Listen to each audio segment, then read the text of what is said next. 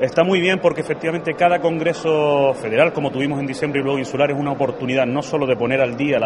los, instrumentos y los mecanismos internos de la organización, sino también de hacer una reflexión sobre la realidad política. Y en el contexto en el que estamos con un 30% de canarios en el umbral de la pobreza y un 6% eh, en situación de emergencia social, no cabe duda de que los partidos no podemos dilatar mucho esa puesta a punto de análisis de la realidad y las propias estructuras para ponerlas cuanto antes a trabajar en la realidad social en promover y proveer de soluciones para nuestra gente, que es para lo que estamos. Así que este primer Congreso Insular de Tenerife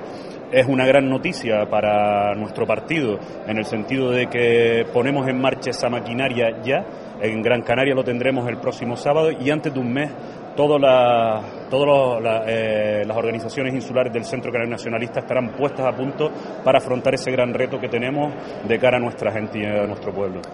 La posición centrista no solo es una posición ideológica que se sitúa en un punto intermedio entre las posiciones dogmáticas eh, liberales o eh, de ámbito intervencionista del Estado, son posiciones posibilistas, pragmáticas y eso se necesita, pero también es una posición de talante abierto al diálogo y a la negociación con las distintas fuerzas políticas. En Canarias estamos viendo cómo hay un enfrentamiento entre distintas fuerzas políticas, a veces incluso personalistas que eh, dificultan las soluciones que necesita nuestro pueblo. En el, con, el Estado también necesitamos hablar y el Centro Canario Nacionalista está en disposición, no solo eh, por esa posición ideológica, sino porque así se ha ofrecido por su talante para servir de enlace de diálogo que tanto se necesita entre los responsables políticos en este momento para, para alcanzar esas soluciones.